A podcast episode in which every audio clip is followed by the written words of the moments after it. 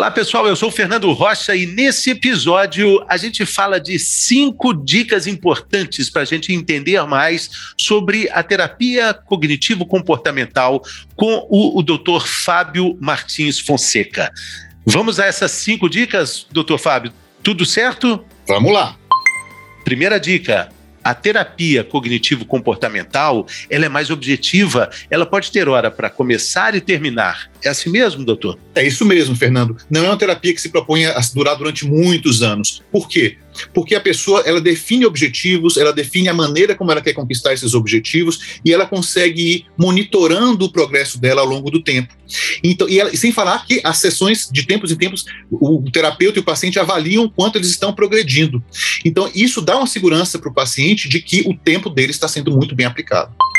A terapia cognitiva também faz com que o paciente aprenda com a realidade sem distorcer a realidade. Digamos assim, Fernando, a gente sempre vai distorcer a realidade, mas o, quem faz terapia cognitiva vai aprender mais rápido o que está distorcendo e vai conseguir mais rápido evitar tomar decisões baseadas em distorções. Então, distorcer a realidade é quase que inevitável, porque o ser humano faz isso, né? A gente tem esses vieses, essas heurísticas. Mas com certeza a terapia cognitiva é, trabalha com é, esse meu pensamento, ele é válido ou ele está distorcido? E esse meu pensamento, embora ele seja verdadeiro, ele está me ajudando a seguir adiante, ou se eu, se eu focar nesse pensamento que é verdadeiro, eu estou jogando contra mim mesmo. Então a terapia cognitiva ajuda bastante a lidar com as distorções que às vezes são inevitáveis.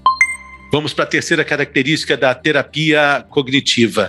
Essa terapia vai te ajudar a colocar em prática metas e valores que são definidos por você dentro de uma possibilidade estabelecida. Porque, Fernando, logo no início, o paciente é convocado a responder a seguinte pergunta: se eu conseguir te ajudar na sua terapia, como é que você gostaria de estar daqui a seis meses, a um ano? Se a gente fosse ver um dia típico do Fernando, como seria um dia típico, uma semana típica? O que, que ele estaria conseguindo fazer que hoje ele não consegue? O que, que ele estaria deixando? E aí a gente ajuda a avaliar se são metas realistas e como é que você quer chegar nisso, né? Porque você tem que respeitar os seus valores. Você não quer fazer isso passando por cima das pessoas, por exemplo, né? Então, como a gente define essas metas, é como se fosse uma bússola, um mapa, para você saber se você está progredindo. E a gente vai quebrar essas metas em pedaços bem pequenininhos, de maneira que você não se sinta sobrecarregado. Às vezes uma coisa parece tão complexa, mas tudo começa com um primeiro passo um segundo passo e ajuda as pessoas a também a validarem que pequenos passos é, muitas vezes fazem muita diferença.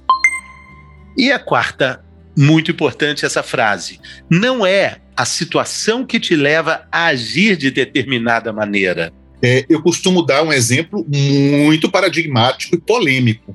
Né? Porque às vezes as pessoas falam na situação, não perdi emprego, ou, ou me separei, mas tem uma coisa muito dramática, Fernando, que é a morte.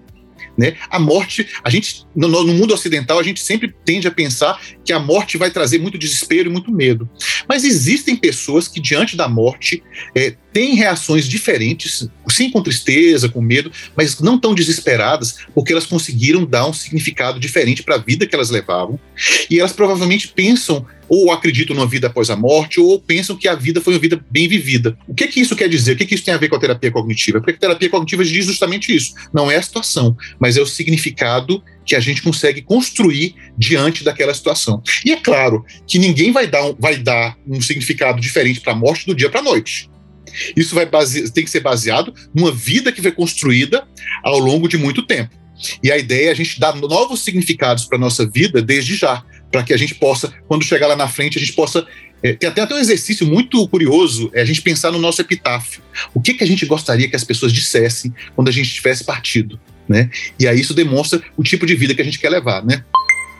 Interessante. Vamos para a última característica bem interessante, bem contemporânea da terapia cognitiva, que usa um aplicativo de celular para ajudar o paciente a monitorar suas emoções de todo dia. É, eu sou um usuário né, do aplicativo Tools for Life e, e achei fantástica essa ideia. E por quê, é, Fernando? Porque a terapia dura uma hora. E se não me engano, minha, minha matemática é meio ruim, a gente tem 156 horas ao, ao longo da semana em que a gente não está fazendo terapia. Por que não levar para a nossa vida, é, num lembrete que está no celular, né? É, para a gente fazer alguns exercícios, a gente observar algumas coisas, monitorar, nos perguntar se a gente está distorcendo alguma situação. Isso nos ajuda a potencializar aquilo que a gente aprende na terapia. E esse é um paradigma do celular que veio para ficar. O celular é quase uma extensão da gente e a gente pode tentar utilizá-lo de uma maneira mais produtiva. Valeu, doutor Fábio. Muito bacana. Você confere a nossa conversa completa no episódio dessa semana que fala tudo sobre a terapia cognitivo-comportamental. Muito obrigado. Valeu.